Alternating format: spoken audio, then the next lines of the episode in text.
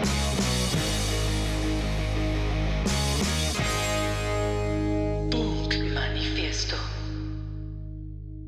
Por un momento hagamos de lado la brecha digital, que voy a retomar un poco más adelante, y centremos la conversación en las profesiones más privilegiadas que dan mucha más prioridad al pensamiento que a la labor física. En este contexto, la inteligencia artificial apareció en nuestra vida laboral hace poco menos de un año. Y de hecho, esto podríamos marcarlo hace casi exactamente 11 meses atrás. ChatGPT se lanzó oficialmente el 30 de noviembre de 2022 y con ello llegó la masificación de la inteligencia artificial, al menos en el entorno creativo. Dalí estaba presente desde 2021 más o menos, pero fue a principios de 2023 cuando la red neuronal de esta plataforma se popularizó en las redes sociales por sus distintos usos sobre todo por hacer estos cartoncitos medio divertidos. Ambas plataformas de OpenAI son, digamos, las más emblemáticas dentro de la inteligencia artificial, dentro del universo de la inteligencia artificial, aunque no olvidemos que salen aplicaciones nuevas cada día. Pero digamos que ChatGPT y DALI son las plataformas más reconocidas dentro del entorno creativo laboral. Pero en realidad nuestra historia con la inteligencia artificial tiene más de 70 años. Los orígenes conceptuales vienen desde 1900 150. Y si viste la película de Enigma, sabrás quién es Alan Turing. Alan Turing también fue quien popularizó algo llamado la prueba de Turing para exhibir si una máquina podía tener comportamientos parecidos a los del ser humano.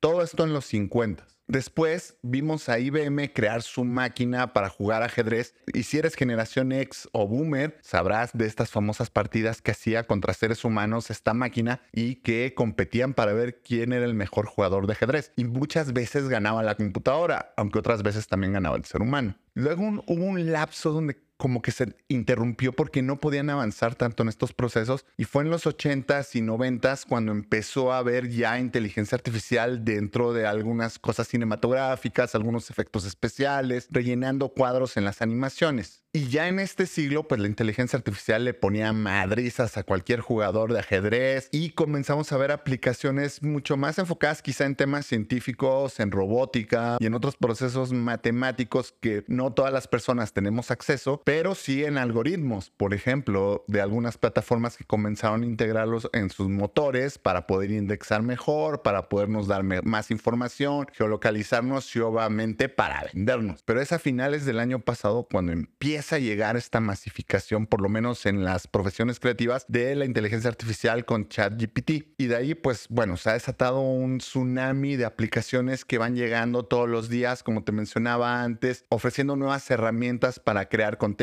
para crear imágenes, para mejorar audio. Todos los días vemos cómo llegan estas aplicaciones. Y lo más relevante que fue a mediados de este año es cuando empezamos con el debate ético, ¿no? Grandes personas como Mark Zuckerberg, como Elon Musk empezaron a poner sobre la mesa cuál sería el futuro de la humanidad si la inteligencia artificial empieza a tomar roles mucho más importantes dentro, ya no digamos de las empresas, sino de la industria militar, de los gobiernos. Es un tema que parecía tan lejano y tan de ciencia ficción, pero que estamos viviendo en este momento que resulta fascinante, por lo menos para mí, ver cómo salen y salen estos cuestionamientos, pero que nadie pareciera tomar en serio porque las aplicaciones siguen llegando y siguen llegando y se siguen actualizando. Entonces creo que es un momento muy interesante que podríamos compararlo, no sé, con la revolución industrial o con la misma llegada de Internet a nuestras vidas. Y muchos de estos dilemas éticos sobre la inteligencia artificial han sido heredados por los contenidos creados por Hollywood, pero otros son mucho más prácticos y realmente la inteligencia artificial puede dejarnos sin trabajo. En mi experiencia y hasta el día de hoy, solo una persona de mis círculos cercanos se ha quedado desempleada por cuestiones de inteligencia artificial. Para la empresa donde trabaja, resultaba más económico que la inteligencia artificial generara los contenidos para sus clientes que tener una persona que además de tener que hacer una investigación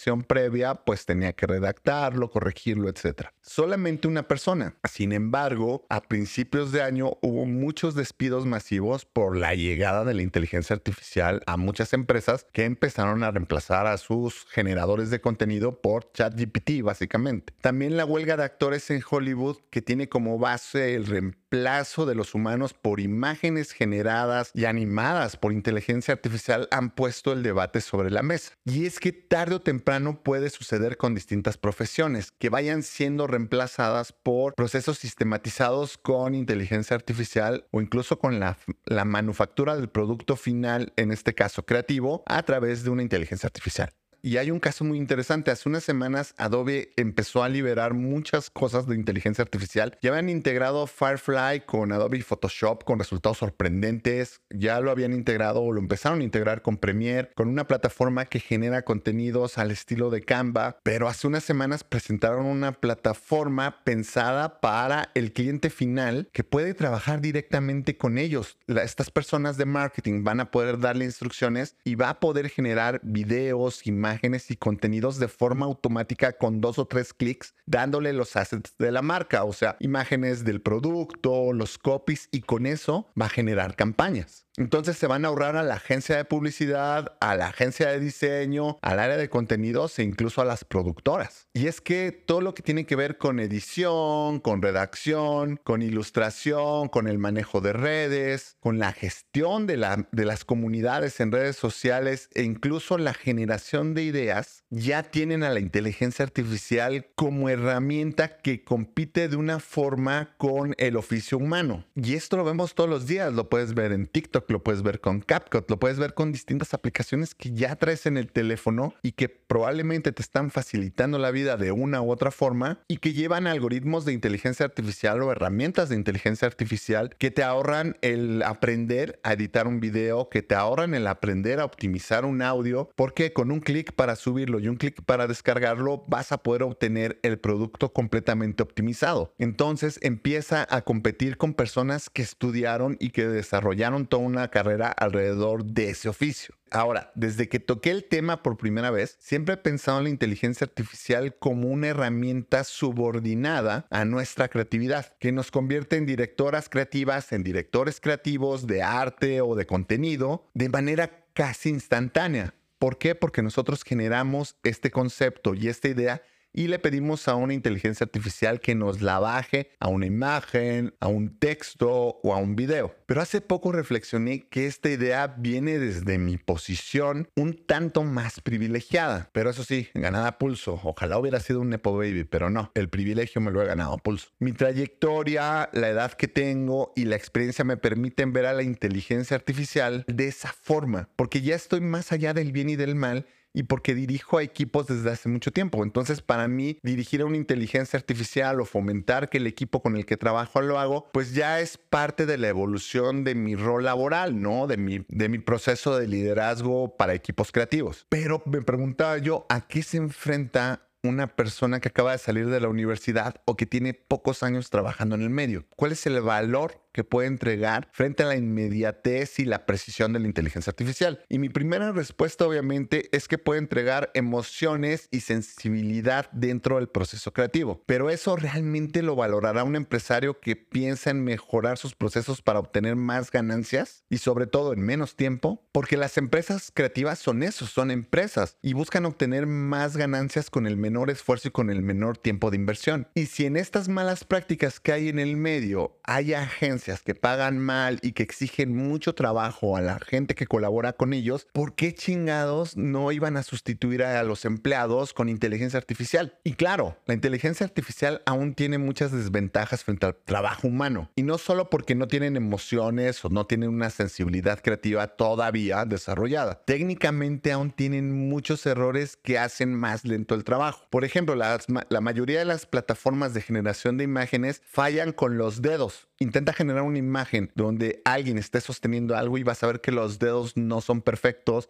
ni la posición, muchas veces pone un dedo extra o quita dedos. Y eso es algo que no ha logrado corregir del todo las distintas plataformas, sobre todo las más conocidas. También le falla a veces los ángulos de iluminación o pone deformidades, pone cuatro manos, pone tres pies. Y también falla mucho con los rostros de los personajes, sobre todo cuando no son el protagonista de la imagen. Pero hablando de estos errores, solamente me refiero las plataformas liberadas al público en general o que tienen un costo de acceso no tan caro para sus servicios premium. Pero imagínate, si en Hollywood ya están pensando en reemplazar a las personas por personajes creados con inteligencia artificial, quiere decir que ya tienen estas máquinas capaces de emular hasta el más mínimo detalle de una persona. Y aún no lo vemos en las aplicaciones gratuitas porque obviamente los motores más grandes están en las industrias que generan más dinero, la industria militar, la industria deportiva y la industria del entretenimiento en altos niveles. Y Hollywood es una de estas maquinarias que genera mucho dinero y que probablemente ya tienen estas plataformas completamente desarrolladas donde puedan hacer interactuar a Greta Garbo con Andrew Garfield, por ejemplo. Y esto es muy fuerte, es fuertísimo, porque en los próximos meses vamos a ver cómo estos programas se van alimentando de las imágenes que subimos nosotros y nosotras gratuitamente para jugar con la IA y hacer nuestros avatares o hacer nuestro anuario con todas las actividades de porristas, de nerds, de rockeros. Estamos alimentando la inteligencia artificial y van a tener una base de datos tan grande de imágenes y de personas que van a poder crear un multiverso. Y este multiverso va a ser alterno a nuestro mundo real. Y esta es la premisa de muchas películas de ciencia ficción que tienen ideas apocalípticas sobre lo que puede suceder. No vayamos tan lejos, Matrix. Entonces, todas estas películas y todos estos contenidos y libros hoy parecen más una advertencia que simple ciencia ficción. Y de hecho hay una teoría que nos dice que nosotros vivimos en una simulación generada por una inteligencia artificial a la que nosotros interpretamos como Dios. Pero bueno, ese va a ser un tema de otro tipo de contenido y lo hablaré mucho después. El caso es que día con día salen más aplicaciones, se van mejorando las conocidas y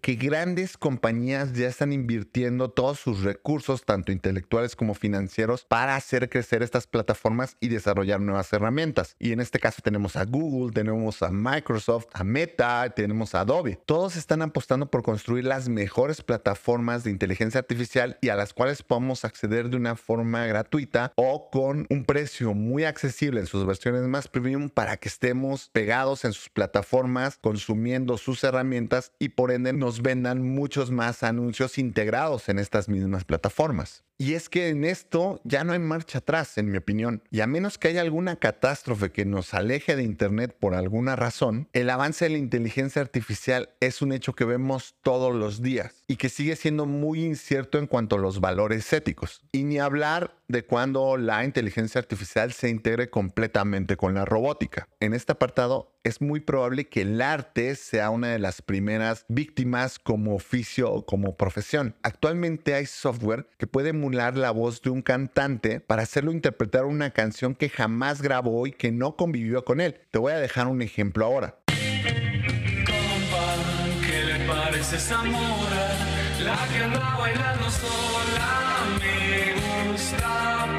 mí. Lo que escuchaste es Gustavo Cerati cantando una canción de peso pluma. Algo imposible que sucediera en esta vida porque Gustavo Cerati falleció hace muchos años y la canción de peso pluma es nueva. Entonces esto es algo completamente inédito, algo que no debería existir, pero que está y que acabas de escuchar. Y esto es sorprendente, güey. O sea, a mí la neta, más allá de ser fan de Cerati y que respeto mucho el trabajo de peso pluma, me vuela la cabeza que pueda existir esta versión siendo que en teoría es imposible que haya pasado y la acabamos de escuchar. También ya te conté que GarageBand y Logic tienen, pueden emular la manera de tocar distintos instrumentos por personas diferentes. Y actualmente hay, hay plataformas de generación de imágenes que puedes pedirle que hagan una ilustración usando el estilo de algún estudio de animación o de un artista plástico o gráfico. Puedes pedirle también a ChatGPT que te resuma un libro de Seth Godin y que ese resumen lo transforme en una charla TED al estilo de Simon Sinek. Y si me apresuras, puedes hacer que una inteligencia artificial genere un avatar de Simon Sinek y que sea el mismo quien dé esta charla TED sin que este güey tenga idea que existe. Y esto a muchas personas les parece aterrador, a otras personas nos parece divertido y entretenido y a mí por lo menos me despierta curiosidad. Y es que todo esto está pasando hoy, güey. No te estoy hablando de algo que viene en los próximos años o en los próximos meses. Ya sucede. Ahora, ¿qué va a pasar si crean un robot al cual le puedas pedir que reproduzca una pintura, un cuadro de Picasso, pero al al estilo de Basquiat, utilizando la técnica de Basquiat, y que esta máquina, que este robot lo haga sobre un lienzo utilizando óleos o acrílicos, güey, y que genere una pieza única y realmente la puedas ver y que exista, que exista la pintura, los trazos, el lienzo. Esto lo vamos a considerar arte o va a ser una reproducción o va a ser un sampleo, porque al final puede ser una pieza única. Esto es ético. ¿Cómo se van a proteger los dueños de la propiedad intelectual si lo que la IA está generando es una obra completamente nueva que no existía, pero que además intenta reproducir quizá la emoción de alguno de ellos dos. Y nuevamente, ¿esto es ético? ¿Esto va a ser posible, pero es ético? A mí como te decía, personalmente me provoca mucha curiosidad. No me genera ninguna emoción negativa porque, como te dije, en mi posición personal, por ahora no siento que deba preocuparme por perder mi trabajo. Por ahora. Pero ¿Qué hay de las personas que no tienen acceso a esta tecnología? La brecha digital se va a comenzar a ser más evidente y ya no solamente por el acceso económico a poder tener una computadora o un celular donde puedas interactuar con la inteligencia artificial, que esta ya existe, esta está y esta es una de las grandes tragedias de la humanidad, que no todos tengamos acceso a la tecnología. Pero además hay personas que por gusto y por decisión propia se van a quedar fuera del uso de la inteligencia artificial y lo que hagan va a ser lo más parecido a un trabajo artesanal. Y al principio quizá pueda ser un trabajo mucho más valorado y mucho más costoso e incluso van a tener sellos y categorías, es muy probable, como ya sucede, insisto, con los productos artesanales que vemos en el supermercado o en tiendas boutique. Pero frente a la inmediatez y los costos bajos que tienen los productos generados por inteligencia artificial, van a ser profesionales que se van a ir extinguiendo poco a poco y que van a quedar algunos, pero van a seguir siendo artesanos. Y quienes van a permanecer y quienes van a ser vigentes laboralmente van a ser quienes hayan aprendido a convivir y trabajar junto con la inteligencia artificial de forma natural. Y poco a poco se va a ir perdiendo el oficio de crear para darle paso al trabajo de manejar distintas inteligencias artificiales o una sola que te resuelva todo. Aún con todo esto yo no veo un panorama tan oscuro. Estoy seguro que esto nos va a abrir nuevas posibilidades creativas, sobre todo en cuanto al arte y contenidos originales, mucho más emocionales y con mucho menos fundamento en cosas banales y superficiales, que es como lo vemos actualmente con cierto tipo de influencers en redes sociales. Sé que vamos a ver las máximas expresiones creativas por parte de artistas y personas que van a hacer trabajar la inteligencia artificial en favor de las ideas que transmitan sensaciones y que nos despierten cosas. Creo que eso la inteligencia artificial va a tardar todavía mucho en conseguirlo. Pero por otro lado, tampoco soy 100% optimista. Sé que la inteligencia artificial va a depreciar muchos procesos creativos y que la publicidad y el marketing, que de por sí ya son cada vez más superficiales, se van a convertir en maquinarias donde los seres humanos solo tengamos un rol operativo dentro de la entrega o de la gestión de la cuenta, pero nada más. Pero insisto, también siempre va a haber posibilidades para crear en beneficio de los seres humanos y por